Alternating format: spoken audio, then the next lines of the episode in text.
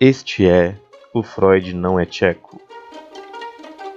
Podcast pela Insete Psicanálise. Com Henrique Thiago e Tabata Maranhão.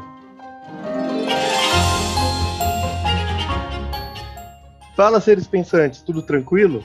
Eu sou o professor Henrique Thiago, psicólogo clínico, docente e seu anfitrião neste podcast da Insete Psicanálise. O Freud Não é Tcheco. Este é o podcast para discutirmos sobre alguns temas da psicanálise. Cada episódio um novo tema, um novo pensamento, um novo conflito aí para vocês.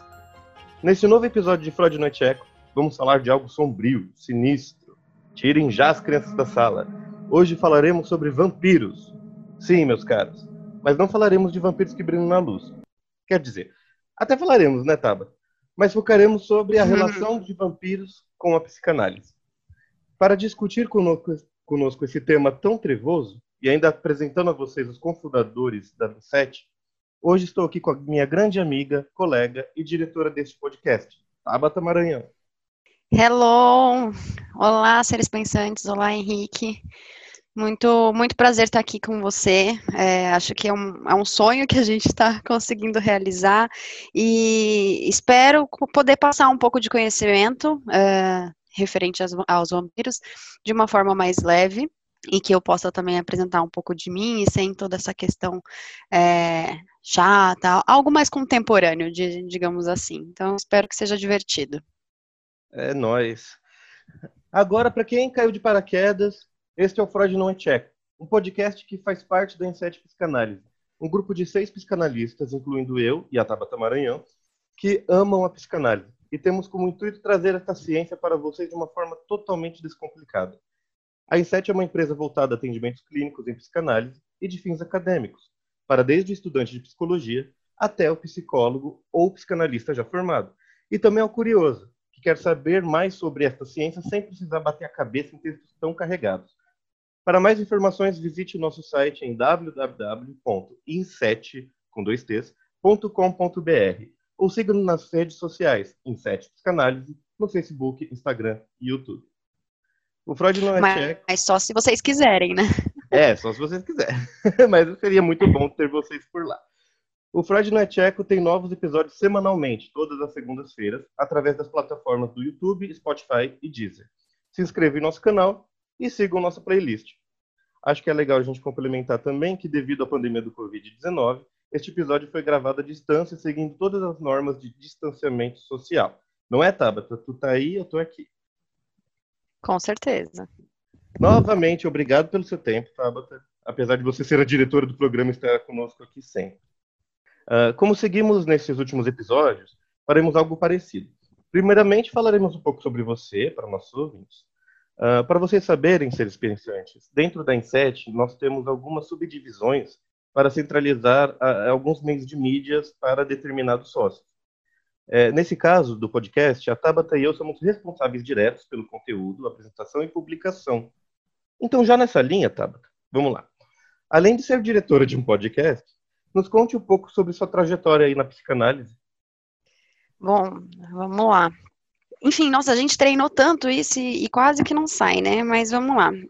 Eu queria falar, para a gente falar do, do, porquê que eu caí na, na psicanálise, eu precisaria dizer, na verdade, como que eu escolhi psicologia, né? Então, desde a da minha infância, adolescência, eu sempre fui muito curiosa com por que, que as pessoas faziam tal coisa, qual, eu era curiosa com o comportamento delas, e, e, eu gostava muito de falar besteira, né? Então, ali no início da adolescência, no início da sexualidade, você quer falar muita bobagem, falava muito palavrão, falava muito sobre, é, sobre sexo, e, e, todo mundo vinha me procurar para falar a respeito daquilo, porque eu acabava tratando o tema meio que sem tabu, né?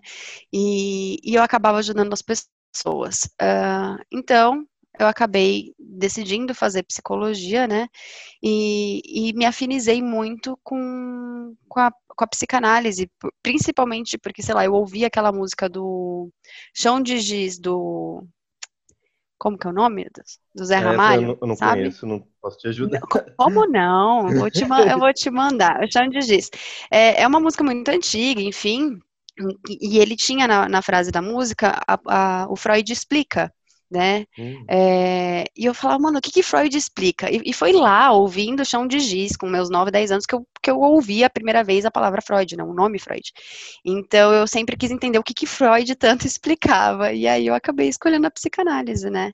Então, eu pude perceber que, que, que eu me identificava com a teoria, principalmente foi fácil para mim aprender a teoria, porque eu conseguia ver na minha vida é, exemplos do cotidiano que o professor dava em sala. Então, é, por exemplo, coisas sobre sexualidade, sobre o pensamento mágico infantil, né, de você fantasiar alguma coisa e aquela coisa de fato acontecer. Então, eu fui conseguindo é, identificar essas coisas, né? Então foi bem, foi bem bacana. E aí, no meio da faculdade, eu acabei indo para fazer é, terapia, e aí eu fui para uma analista, e lá também eu, eu consegui me, me descobrir um pouco mais. Eu acho que isso tem muito a ver, né? A gente descobre também, nós psicólogos, né, informação principalmente, descobrimos muito uh, a teoria que, que, mais tem a ver com a gente quando a gente faz análise pessoal, né? Porque aí a gente está ali dentro daquele setting, lógico, como paciente, mas a, a gente vai se, se uh, como que eu posso dizer? É, não é adequando a palavra, mas é Acho que um, se descobrindo, se né? Descobrindo isso, vem, vem vindo, né? Aquela vontade de, tipo, mano, eu quero estudar sobre isso, por que será que eu sou assim? E aí junta a análise pessoal com a teoria, muito legal. Mas, Sim. então, vamos lá. Pensando, então, no, no começo, né, da carreira, é, para qual lado das diversas áreas que a psicologia fornece você decidiu estudar, se especializar e hoje trabalhar? Cara, é, bom, é, é, quando eu tinha visto essa pergunta, ela tinha um outro sentido para mim, e agora eu vendo, ela está tendo outro. eu, eu comecei a minha trajetória em psicologia, depois que eu, que eu entrei na faculdade, eu fui para o RH, é, fiquei por bastante, bastante anos, assim, bastantes anos da minha vida no RH, cerca aí de oito anos praticamente, é, e nunca deixei a clínica, né, principalmente depois que eu me formei, como eu falei acima, né, eu acabei indo para a psicanálise pela forma como ela, ela aborda essa questão do inconsciente, né? Para mim uhum. sempre foi é, muito fácil associar a psicanálise, a teoria, com o que estava acontecendo. Então, apesar de não ser uma, uma teoria de ação e reação, né? Uhum. Não, não acontece um fato e, e não, você não responde daquela forma. Uhum ela tem várias outras saídas, é, para mim era sempre muito óbvio. Eu não, não sei porquê, apesar de não ser tanto, mas para mim sempre foi muito óbvio. Então, eu sempre questionava, né? É, eu não sei, eu consegui fazer algo único assim na minha cabeça, que para mim assim, ah, beleza, toda criança passa pelo complexo de Édipo e passa daquele jeito. Só que aquele jeito para mim é um exemplo. Eu consigo ver outros jeitos que são associados ao primeiro jeito apresentado, entende?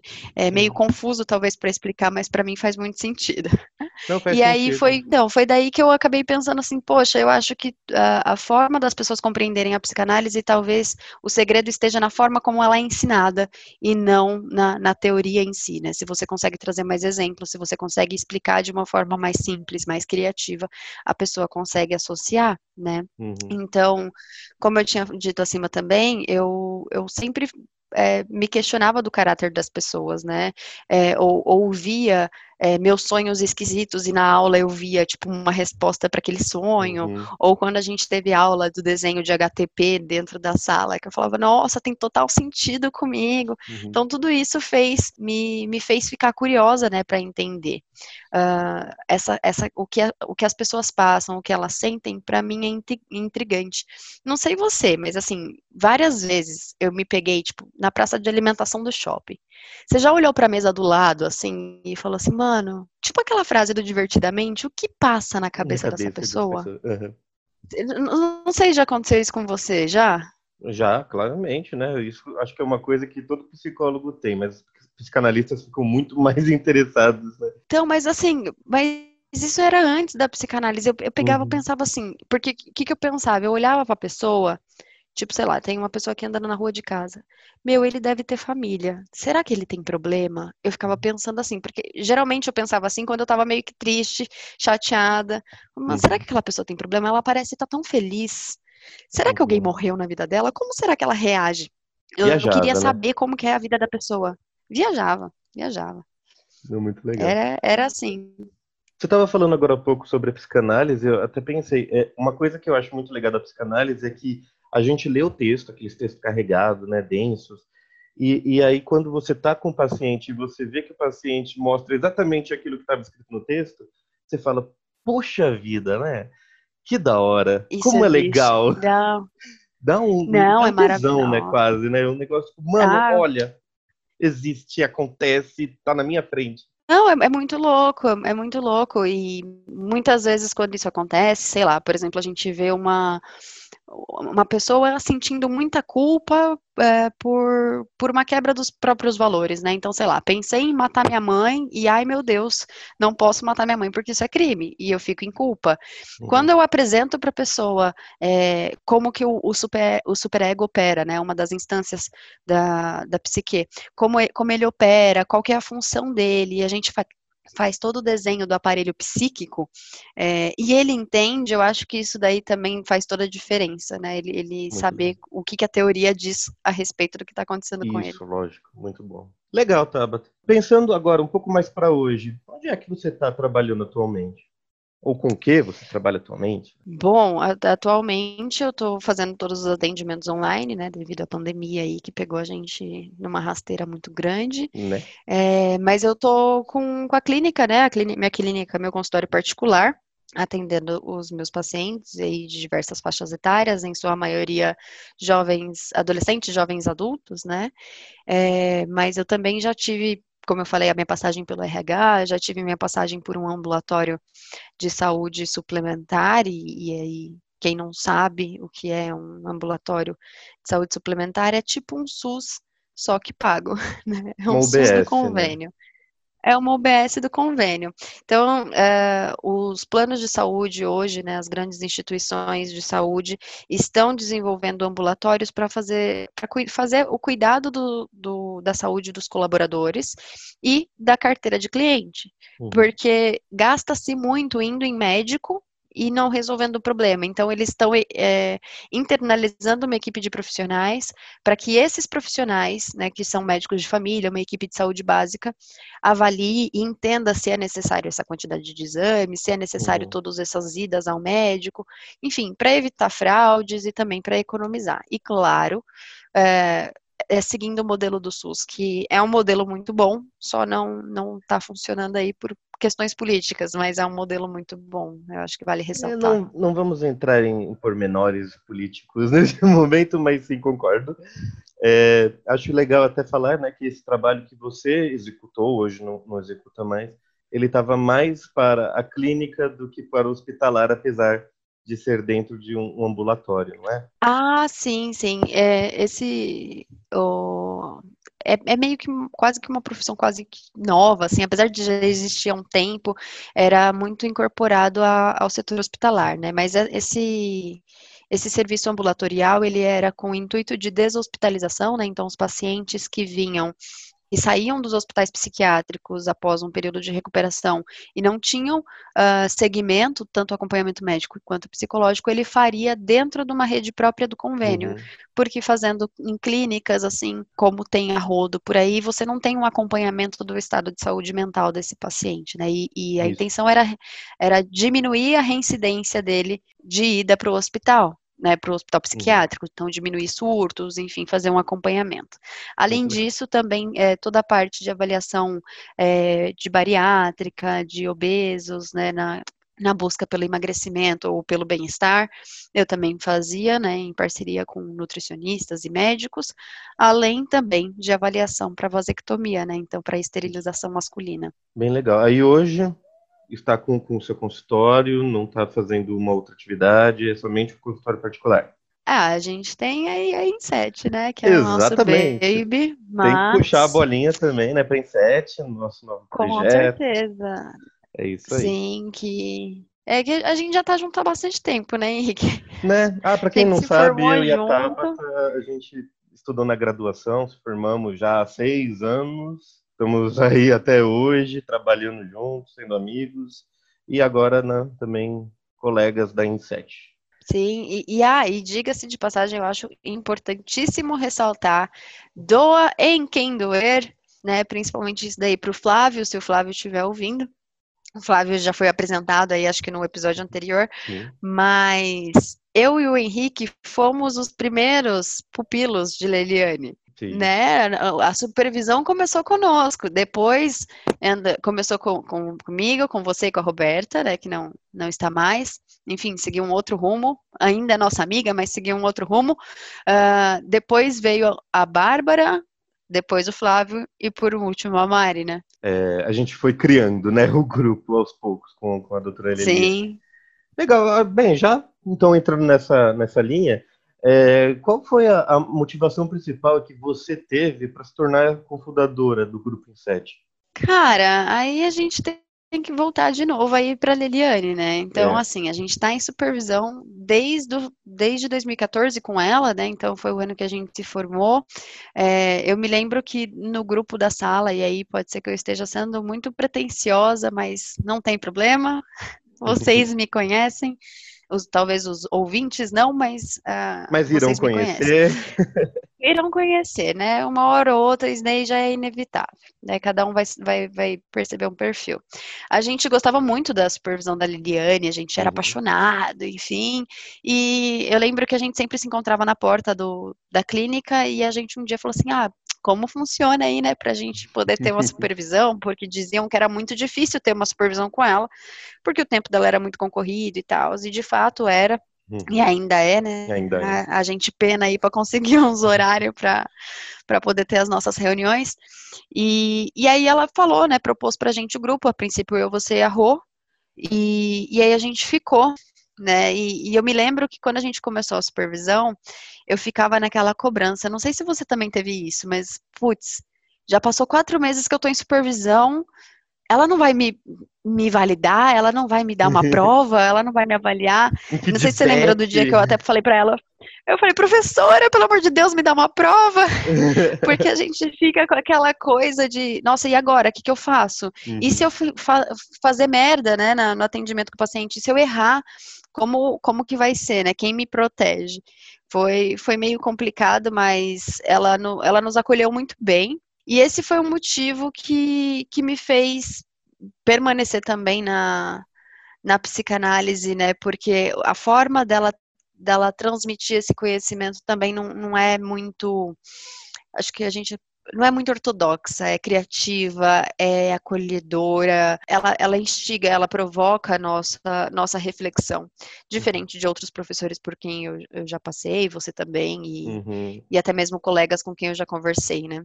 Eu acho que às vezes as pessoas não entendem a, a psicanálise, né? Porque eu, me machuca um pouco o pessoal fala assim, ah, a psicanálise é ultrapassada, ah, a psicanálise não dá certo.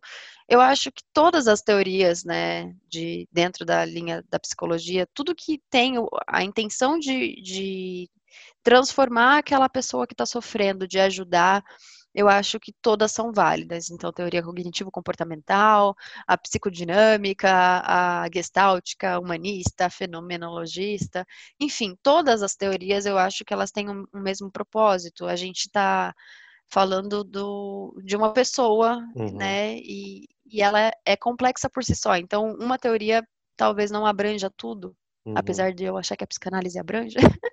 Mas é, eu não invalido as outras teorias. Então me incomoda não. quando algumas pessoas invalidam a, psico, a psicanálise. Aquela rixa, né? Que... Ah, a minha é melhor, Sim. a sua é pior.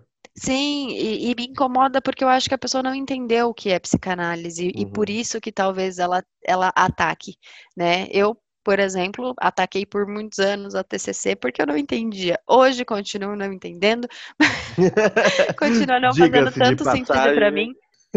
É, mas, é, mas eu, eu já recomendei, já encaminhei muitos pacientes, Sim. inclusive amigos, para psicólogos cognitivos comportamentais, porque eles têm um método de trabalhar completamente diferente e que atendem algumas pessoas, né? E ponto. Então, acho que é assim que, que as coisas têm que ser.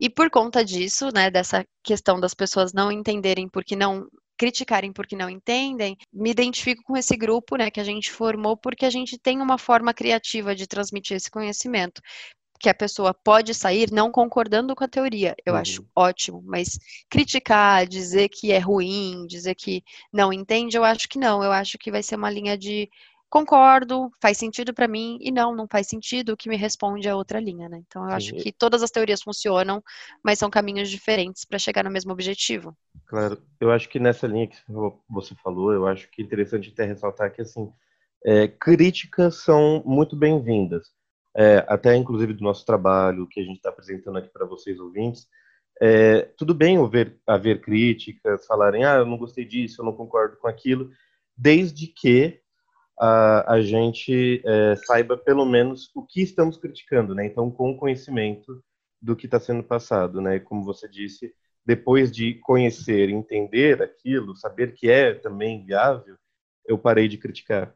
E é isso que a gente tem né, como objetivo, fazer as pessoas terem Isso é autoconhecimento, né? Também. Isso é autoconhecimento, né? Eu criticava porque eu não entendia.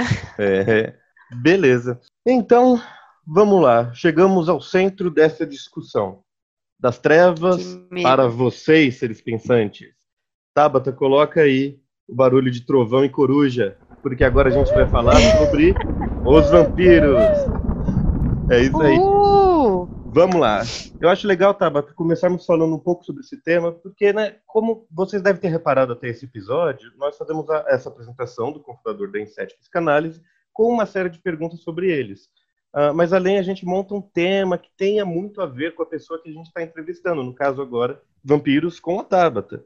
Já teve também da Leliane, que inventou o nome do podcast. Tivemos o Mitologia e Psicanálise com o Flávio, ele adora falar sobre mitologia, e assim por diante. Então, ué, peraí. Por que a gente escolheu o tema Vampiros para Tabata? Tabata, você é gótica? Revela aí para nós a sua tribo. Ah, então, a gente escolheu o tema no dia que a gente estava definindo como o que, que a gente ia falar nos podcasts e a gente queria trazer um, um conceito meio que pessoal para vocês conhecerem, né? A gente acredita aí um pouco que eu posso ter um conteúdo pessoal exposto sem afetar o meu trabalho com o meu paciente, né? Então, a gente acabou escolhendo essa questão dos vampiros porque eu sou conhecida aí por gostar muito de vampiro, né? Então, respondendo a sua pergunta, que foi bem capciosa, não, não sou gótica, porém já fui. é, é, então acertei. Já acertou. Então, assim, eu, eu sempre gostei muito, desde criança, meu pai me colocava para assistir filmes com ele de terror, de, de vampiro e tudo uhum. mais. É, músicas de rock, então eu comecei ouvindo Legião Urbana, olha que coisa absurda, camisa de Vênus ouvindo aos oito anos de idade, achando top, porque o cara falava um monte de palavrão. Uhum. É, Iron Maiden, enfim. Então, desde criança, eu sempre gostei muito dessas, dessas coisas mais obscuras e meu pai me fazia assistir com ele. De uma forma que eu tinha medo, mas eu tinha coragem para assistir, né? Eu enfrentava meu medo. Assistia com um pano, assim, na cara. tipo, eu e meu pai, assim, a gente ficava o tempo todo assim, com um pano na cara, ou eu pegava a mão dele e colocava no meu rosto. Então, desde pequena eu assistia e, e curtia esses filmes de temática, né? Eu lembro que um dos primeiros filmes que eu assisti essa temática foi Blade e Entrevista com o Vampiro. É, e me apaixonei ali por, enfim, Lestat e toda essa temática louca. Lestat ou Lestat? É. Depende, né? Assim, Tem, tem o, a Rainha dos Condenados é Listet. E aí o, o Entrevista com o Vampiro é Listat. Aí já não sei, é. pra mim é Listet, Listat, tanto faz. É um cara, é um vampiro muito maravilhoso. Bonitão pra caramba, é isso aí. Muito maravilhoso. Tom Cruise no auge dos seus vinte e tantos anos. Deus me diga. maravilhoso. Mas quem me dera, né? Enfim, é, controlando aí nossos, nossos impulsos à parte, é, na, na, adolescência, né, você acaba indo procurando aquelas tribos, aqueles grupos que mais você se identifica. Então, eu me uni ali ao grupo das meninas roqueiras e tal, e isso perpetuou durante o fim da adolescência. E aí eu fui começar a, a procurar mais estilos musicais e tudo mais, né? Uhum. Então, então, Freud também explica aí, né, o porquê que a gente acaba se identificando com os grupos no, no período da, da, adolescência, se revoltando com os pais, vivendo aí um segundo complexo de Édipo, que é pano para um outro, uhum. é, um outro episódio. Freud explica isso daí também, não. Hoje eu, eu não, não me visto mais assim, não não sou mais radical a esse ponto, mas ainda mantenho muito as minhas raízes, né? Acho que o que a gente aprende e o que, foi, o que nos foi bom fica perpétuo dentro da gente. Então, uh, eu acho que isso daí se chama maturidade. Quando você não precisa mais disso. Isso não quer dizer que quem ainda mantém esse tipo de estilo é, não seja maduro, muito pelo contrário, né? Eu acho que o que dita a nossa maturidade são o, os nossos comportamentos diante das coisas. Então, não, pelo que eu entendi, mexe, eu tenho os meus períodos trevosos. O que, que você quis dizer é, não é que você é maduro e por isso não, não tem mais aquele estilo, mas é porque é, não te faz mais aquele sentido que antes fazia. Hoje você conseguiu achar Exatamente. um outro meio de, de, de, demonstrar né, o que você sente. Acho que isso é ah, é legal. exatamente. Eu acho que é, que é isso, né? Às vezes a gente não, não usa as melhores palavras. é isso. Mas dá para entender, né, ouvinte? Ótimo. então vamos Acho lá. Acho que sim.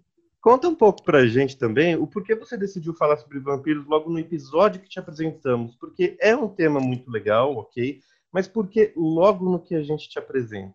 Cara, como eu sempre falo muito disso, né? Eu gosto muito de falar de livros, eu sou uma amante de livros de, desse tema, né? Uhum. Parei de ver os filmes, mas eu segui no, na literatura, então Nossa, se der a, a palco para mim, eu legal. falo. Eu achei até legal falar que a Tabata ela tem uma estante gigante de livros de vampiros. Tem só livro de vampiro, é. né?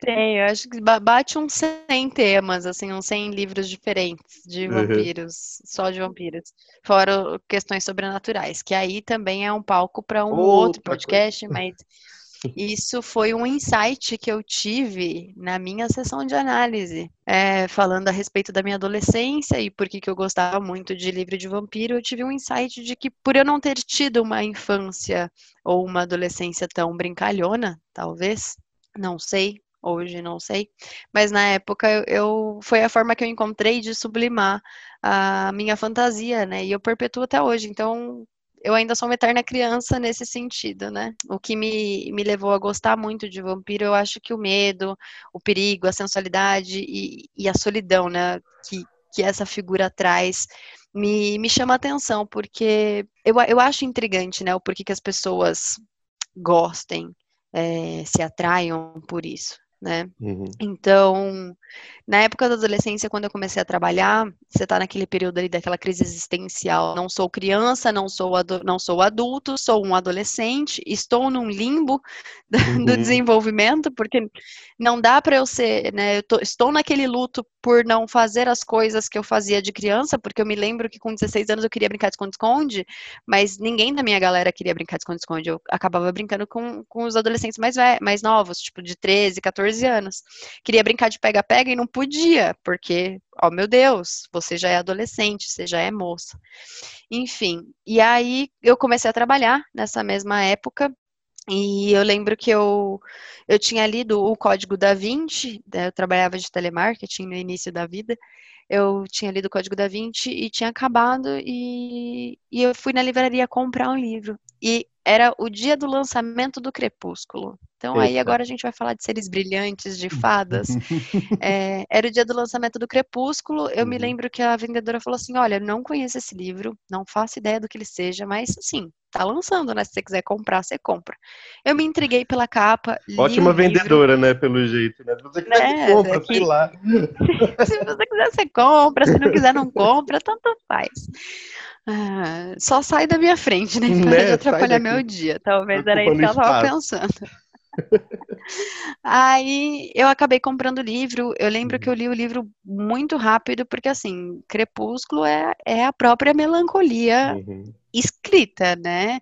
É, enfim, eu gostei muito da época, não tanto assim pela uh, pela estética do vampiro, mas pela escrita mesmo do livro, uhum. apesar de hoje ter referências de que não é um livro muito bem escrito, mas na época eu gostei muito, né? Enfim, 10, 11 anos atrás já, 12 anos atrás, olha isso, uhum. nem, nem tinha percebido que fazia tanto tempo. Uh, li todos os livros e aí isso me, me abriu uma porta para acabar indo para outros autores. Então, eu já conhecia a Anne Rice dos filmes, né, da, da entrevista uhum. com o uhum. vampiro, uh, da Rainha dos Condenados, e acabei indo para os livros dela, li alguns. Uh, também li de autores brasileiros, que diga-se de passagem, tem um ótimo, maravilhoso, que é o André Bianco, que eu comprei um box dele maravilhoso, inclusive, sobre, tô, completamente sobre, dentro da temática de terror, nada muito romântico, mas de terror mesmo, muito legal. Eu acho que e aí, um, tudo um que livro, eu... Tabata, desculpa até interromper, mas você falando dos autores brasileiros, acabou vindo na minha cabeça um livro que eu li, acho que na sétima ou oitava série, chamava O Vampiro que Descobriu o Brasil. É um Ah, vampiro que veio, nossa, maravilhoso. O vampiro ele vem da Europa para o Brasil e aqui quando estava sendo colonizado, né, pelos portugueses, muito legal. Eu adorei. Eu li, eu não lembro mais desse, mas o André Bianco é nessa pegada. Hum, Ah, o livro dele se chama O Sete, né? Então, só dando uma palhinha. São vampiros que eles vieram nas caravelas quando o Brasil foi colonizado, então Ah, tem essa mesma pegada. parecido. Pecado. E eles, é, e eles estavam presos dentro de uma caixa de prata, no fundo de uma caravela, e uma universidade aí do sul estava mergulhando na região e achou essa caravela afundada. Uhum. E aí eles abrem essa caixa e aí o, o diabo acontece, né? Só que aí o que, que acontece? Toda a temática do, do livro se passa em São Paulo. Então, de repente, você tem é, brigas acontecendo embaixo do vão do MASP. De Uhum. repente, você tem brigas acontecendo ali na frente do Shopping Eldorado, na Marginal Pinheiros. Então, isso me cativou para poder. Porque eu podia ter uma visu- visualização da onde estava acontecendo as coisas. Isso, Diferente, por exemplo, isso. do livro da Anne Rice, né? Que Pra acontece lá num lugar que eu não sabe, conheço. Né, Tabata? Para quem não sabe, nós somos de São Paulo, então estava próximo da gente, né? Eram vampiros onde a gente mora. Sim. Nossa, que legal! Então chama até mais para fantasia. Sim. E, enfim, eu fui viajando nessa parada de vampiro, né? ah, com todos esses livros. E, e aí eu fui descobrindo novas leituras, né? Então eu percebi que isso daí é meio meu fraco. Tudo que é sobre vampiro, a gente a gente fica, né? Então eu comecei a, a ficar intrigada por que que essas coisas atraíam tantas pessoas, né? Por que que era tão sexual? Uhum. Legal, Tabata. Eu acho que é até interessante, né, que você já falou dessa parte sexy, por trás de todo o terror, né, que esses monstros representam. É, a gente vê muito isso é, em quase todos os filmes e séries sobre esses seres das trevas, né? É, aproveitando então esse gancho, pensando nessa ideia de morte versus sexualidade versus medos, como você enxerga os vampiros na psicanálise? Isso daí é, é, um, é um assunto longo, né? Tem artigos a respeito, enfim, então eu vou dar minha mera opinião. Eu acho que eu acho vampiros que são fascinantes e eles, eles representam uma relação de submissão e fascínio ao mesmo tempo, né? Então eles submetem pessoas, né? As pessoas se tornam submissas a eles, eles são dominadores. Então a gente já tem uma pegada aí um pouco fetichista. É, nós também temos um- uma questão né, da imortalidade presente, marcada, ou seja, a morte real nunca vai chegar para mim, né? A minha não existência. Eu tenho uma morte em vida.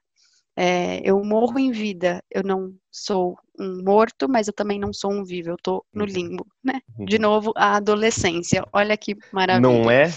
É, Então, assim, a gente eterniza um, um momento que a gente quer. Então, assim, o- os vampiros, é, para mim, alguns acabam apresentando traços de, de, de humanidade, né? Tipo, sei lá, vou pegar aqui o Edward, por exemplo, porque eles ainda se recusam ao que é próprio instinto a eles, né? O que é instintual a eles. Então, é, o que eu tô querendo dizer, no fim das contas, é, para mim, vampiro, ele é a representação dos nossos instintos mais primitivos e puros. Então, é você ser completamente egoísta, é você ser completamente arrogante, você tomar ah, o que é do outro para si à força, ou, enfim, com consentimento ou sem consentimento. É, é, uma, é um ser completamente sem moral, né? Com uma moral única que é a satisfação do próprio prazer, apenas isso. Um vampiro como o Edward, por exemplo, ele acaba sendo fascinante porque ele, ele ou como o, o Louis, da entrevista com o vampiro, que é aquele vampiro que se recusa a ser Uhum, vampiro, que ele uhum. acaba indo para um outro meio, tentando sublimar o seu instinto, e no fim das contas falha, né? Então, Uhum. nem morto a gente se livra das nossas falhas. né? Eu acho que eles também são paradoxais, porque na mesma proporção que eles amam a liberdade, amam fazer o que quiserem, enfim, serem velozes, serem mais, mais fortes, serem únicos, eles se sentem só por isso, eles se sentem vazios por isso, eles podem ter tudo, dinheiro, enfim, e, e eles não podem ter algo, por exemplo, que é comum, e, e é o que instintualmente a gente pode até dizer assim, que eu não concordo muito, mas é, nós temos essa necessidade de nos perpetuarmos, né, de se manter é, na Terra. Então, na mesma proporção que um artista pinta um quadro para deixar uma, um, um legado, um, um, artista faz uma música ou produz alguma coisa, e é o que a gente está tentando fazer com a Inset, perpetuar a nossa existência aqui, né? Uhum. Então eu acho que o vampiro ele tem isso, ele não consegue perpetuar, por exemplo, a herança genética dele, porque ele não pode morrer, ele não pode envelhecer, ele não pode ter filho. Né? Eu fico pensando o quanto isso às vezes pode ser cansativo é, e também o quanto pode ser, o, o, quanto uma pessoa conseguiria absorver, né? O quanto o vampiro conseguiria absorver de conhecimento com tantos anos de, de existência. Né? Quanto né? do cérebro aguentaria, né? É, eu acho muito complexo, assim, a gente pode dar uma viajada em várias vertentes da psicanálise para uhum. explicar isso, mas para mim ele representa os impulsos é, instintuais mais primitivos, a sexualidade, a agressividade, a necessidade da autopreservação, né, como o medo da morte, e, e, e se, se sustenta tudo isso num vazio existencial. É. Falando então nessa, nessa força puramente instintiva que os vampiros têm, né, eu acabei pensando no Drácula de Bram Stoker, né? Que tem os personagens que são aqueles mais doces, amáveis, né, são os bonitinhos, tudo certinho. E quando eles viram vampiro, eles tornam sedentos e visivelmente até, né? Descaracterizados de quem eles eram quando eles eram vivos, quando não eram vampiros. Uh, você acha que uhum. neste exemplo o vampiro, o vampiro ele é puramente id? E para quem não sabe, id é um do ele dos elementos né, do aparelho psíquico para a psicanálise que é responsável pelos desejos e os instintos. Então, cara, nesse exemplo do Drácula de Bram Stoker, eu acho que não. Assim, o próprio Drácula, ou, ele até que refreia os instintos dele quando ele se depara, quando ele se, se coloca de frente de um, de um objeto de desejo maior, hum. né, que é a, que é a mina, né, o William, a Murray. Eu só lembro disso porque eu tive um perfil fake desta menina. ok. Na minha época trevosa. Juro pra você. Numa, numa rede social de vampiros. Enfim, né? Aí a gente já tá indo muito, muito além. Mas é, eu acho que nesse momento ele não é puro, ele não é puro id. Eu acho que ele ainda tem um resquício de ego e até de superego, é, porque ele acaba se refreando a, a não ir e tomá-la para si. Porém, eu acho que eu diria que ele era um pouco perverso, né? Porque ele uhum. chama aquele cara que é, que é o noivo dela para escrever sobre ele, não me lembro direito mais a respeito do filme, e, e acaba é, corrompendo aquele cara para ele ficar com ela. Então, assim, tem o instinto, mas não, mas eu acho que ainda tem um, um quê de ego ali para poder dizer, olha, você não vai matar, você vai comer pelas beiradas, você vai tirar ele né, da, da frente de, de linha de campo, assim.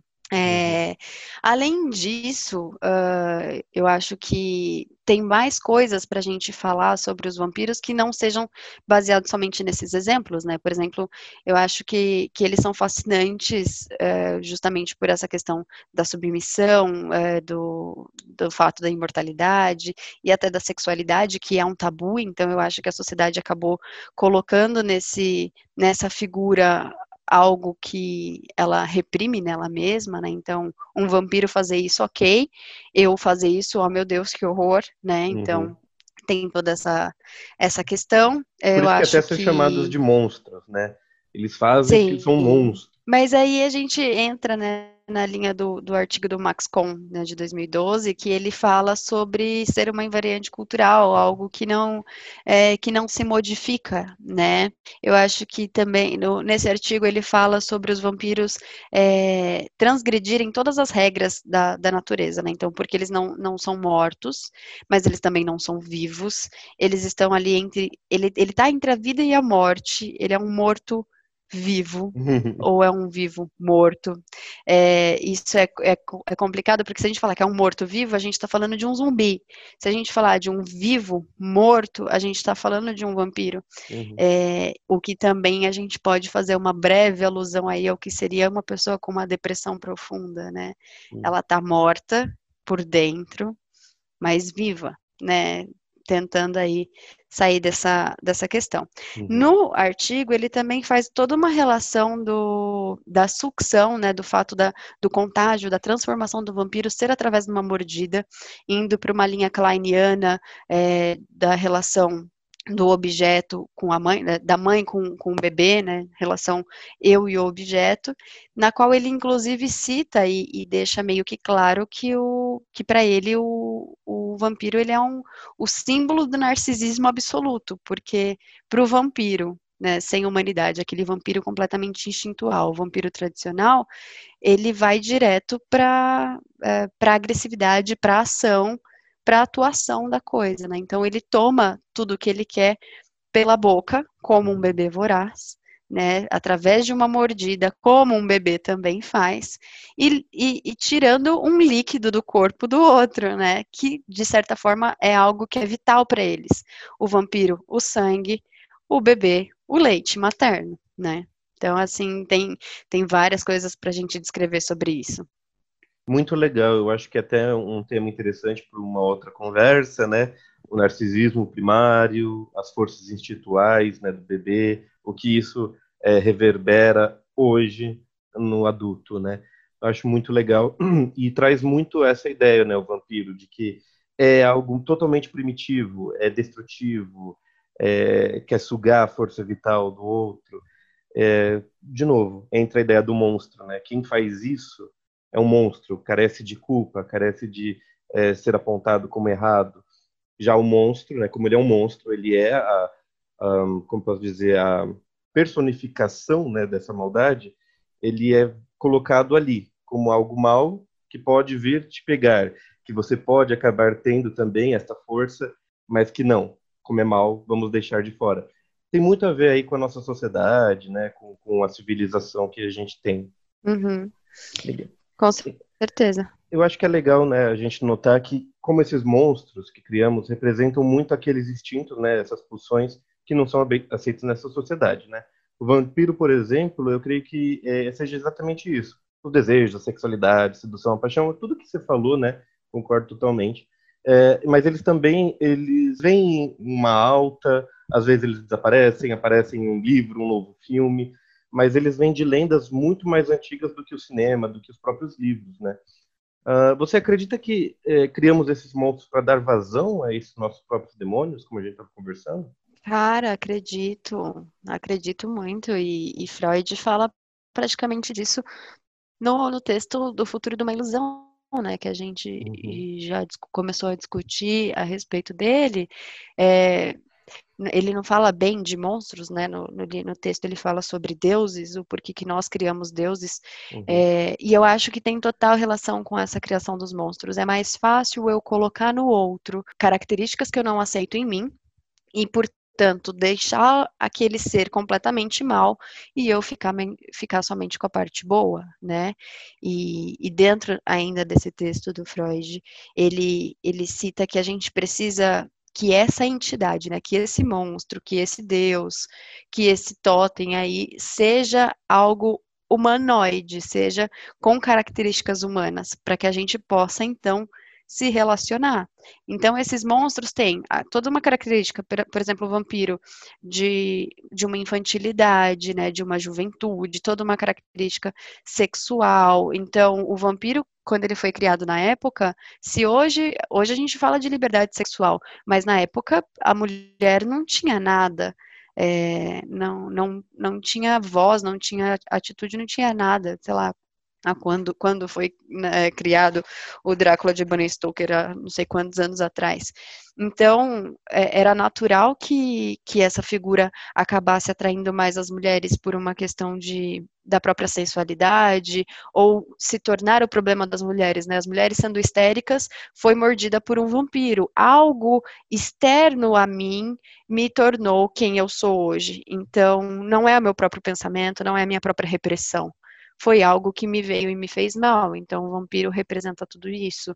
É, monstros em geral, por exemplo, o demônio que, que me possui e faz com que eu beba, o uhum. demônio que me possui e faz com que eu use algum tipo de entorpecente, o demônio que me possui, ou eu fui influenciado, ou fizeram uma cumba para mim para eu poder é, bater na minha mulher, coisas desse tipo. Então a gente tem essa tendência, né, uhum.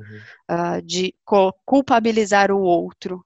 E se a gente coloca a culpa em um ser que não existe, é, a gente também tira do outro, pensando agora, a, a possibilidade de, de corrigir esse erro, né? Porque se é uhum. é você, Henrique, que, que me faz é, ser quem eu sou, fazer o que eu faço, é mais fácil eu me afastar de você.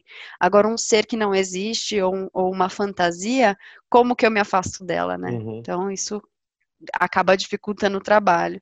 Sim, é o eterno medo, né, que fica de, ah, esse monstro pode vir me atacar, ele não tem é, freios, né, ele tá vindo sempre, então, uh, não sei que hora que ele vai aparecer pela minha janela, é, é, traz esse medo até mesmo como uma forma de é, as pessoas entenderem, né, pensando lá atrás na sociedade, né, de que é, é, esse mal pode vir te pegar. Então também não seja esse mal né, limite suas funções, Sim. limite seu, seu instinto. E, e, uma pessoa que vive em, em, constante medo como esse, ela está em constante estado ansioso, né? Uhum. Esperando que aquele mal vai vir é, acometê-la de alguma forma ou fazer com que ela faça alguma, alguma coisa que ela não queira, por exemplo. Uhum. Bem legal, né, Tabata? Eu, eu acho muito legal que a gente esteja discutindo isso.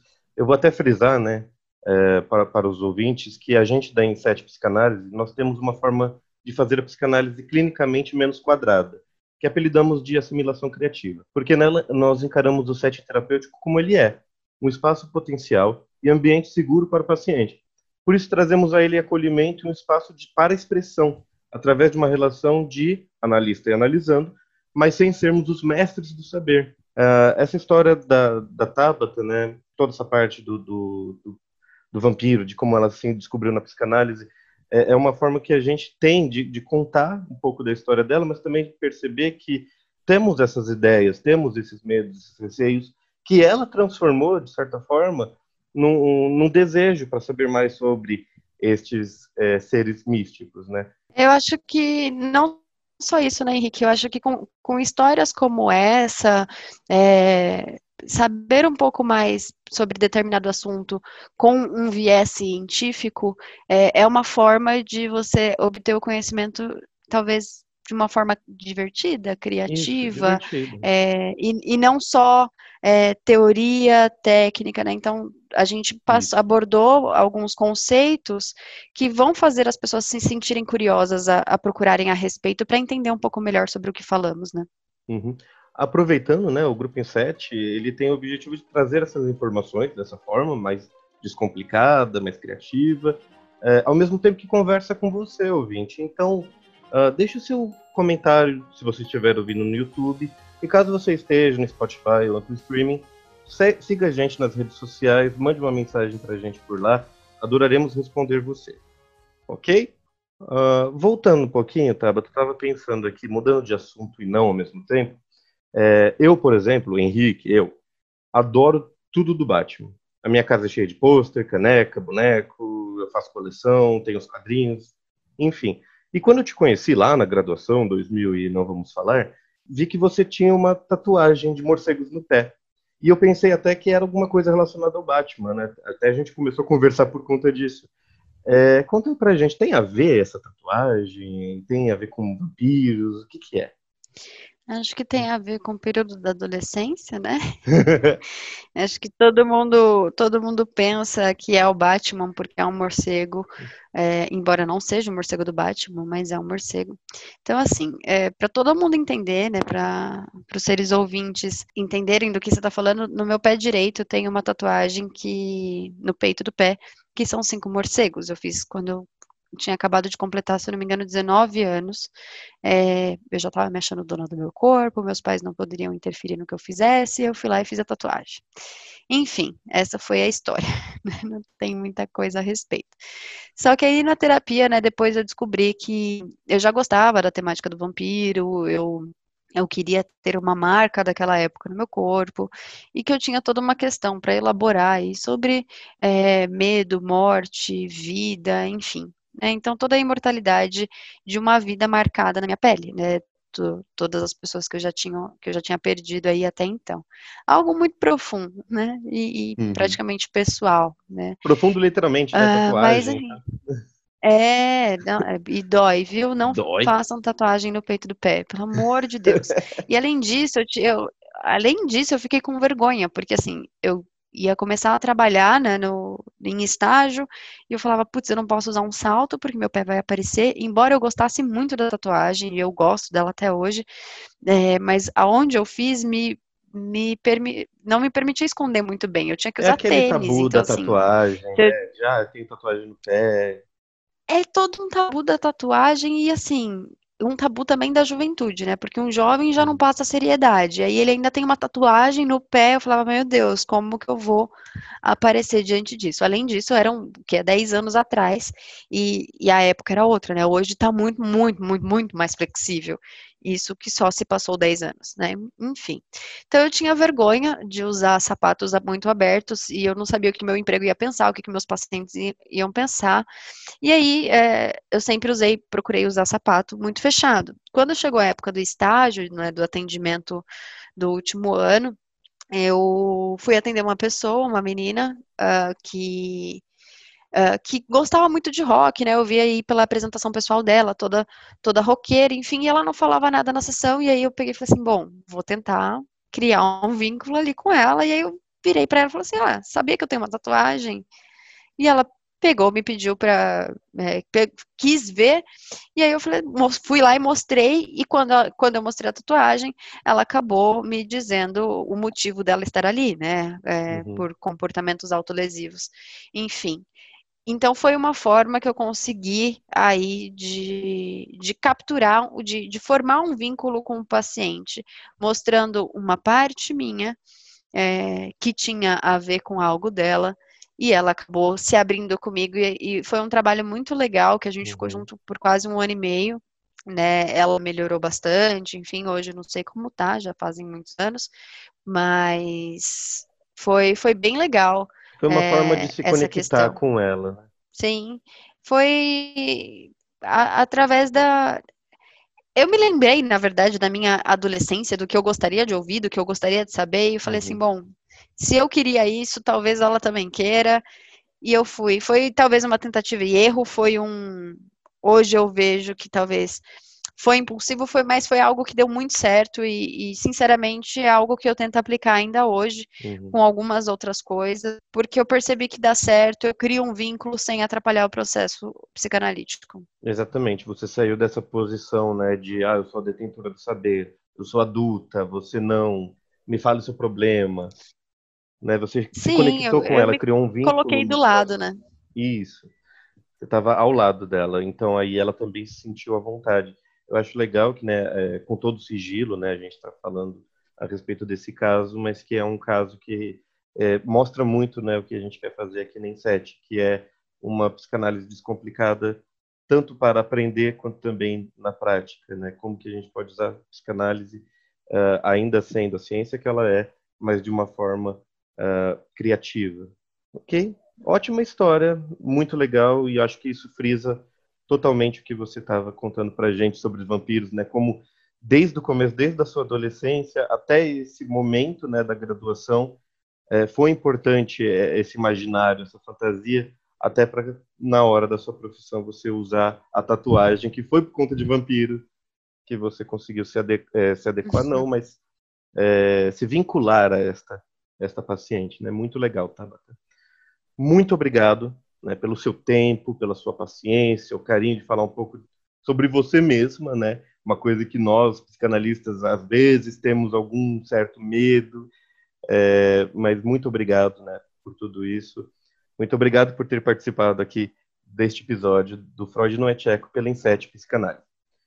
É, esse assunto é bem interessante, tem uma pegada bem diferente, né? Havendo mais ideias, eu acho que a gente deveria falar mais sobre este imaginário, sobre fantasias, sobre outros monstros, outras coisas. Se você tem esse interesse, deixa aqui o seu comentário, Fale pra gente o que você gostaria de ouvir, de saber um pouco mais. E é isso. Muito obrigado, Tabata. Obrigada, Henrique. Obrigada aí a todo mundo que teve paciência de ouvir até agora, que se interessou. É, acho que, que o caminho acaba sendo esse, né? A gente vai tendo insights ao longo da vida e, e são interessantes de ser compartilhados até para a gente poder tornar os assuntos menos tabu, né? Assim, a gente poder admitir coisas que a gente gosta, sem medo, sem preconceito, e, e é para isso que, que eu trabalho, né, para poder é, deixar as coisas um pouco mais leves. Enfim, então estaremos juntos mais outras vezes, né? Sempre eu acompanhando o Henrique, às vezes participando, às vezes não, mas estaremos juntos aí para com temas muito interessantes, então esperamos sugestões, é, críticas, é, avaliações, enfim, tudo que vocês puderem contribuir para que a gente possa tornar o conteúdo mais acessível e que vocês possam é, aproveitar o melhor que a gente tem a oferecer. Obrigada, Henrique, novamente, obrigada a todo mundo. Tamo junto, tá? Muito obrigado mesmo, obrigado a vocês que ouviram. Para quem quiser saber mais sobre a Tabata Maranhão, siga ela no Instagram, arroba psicóloga Tabata Maranhão, Tabata com TH. A Tabata é cofundadora da Inset Psicanálise e estará conosco em outros podcasts futuro próximo, assim falar disso, né? Tanto participando quanto como diretor. Caso tenha se interessado pelo nosso trabalho, visite nosso site em www.inset.com.br e nas redes sociais. Todos os links, inclusive para as redes da Tabata Maranhão, estão na descrição do YouTube e do Spotify. Muito obrigado por terem ouvido até aqui este episódio de Freud Não É Check. Até semana que vem. Um abraço, um beijo e vários insights com a Inset. Tchau. Dá tchau, Taba. Tchau. Beijo. Beijo.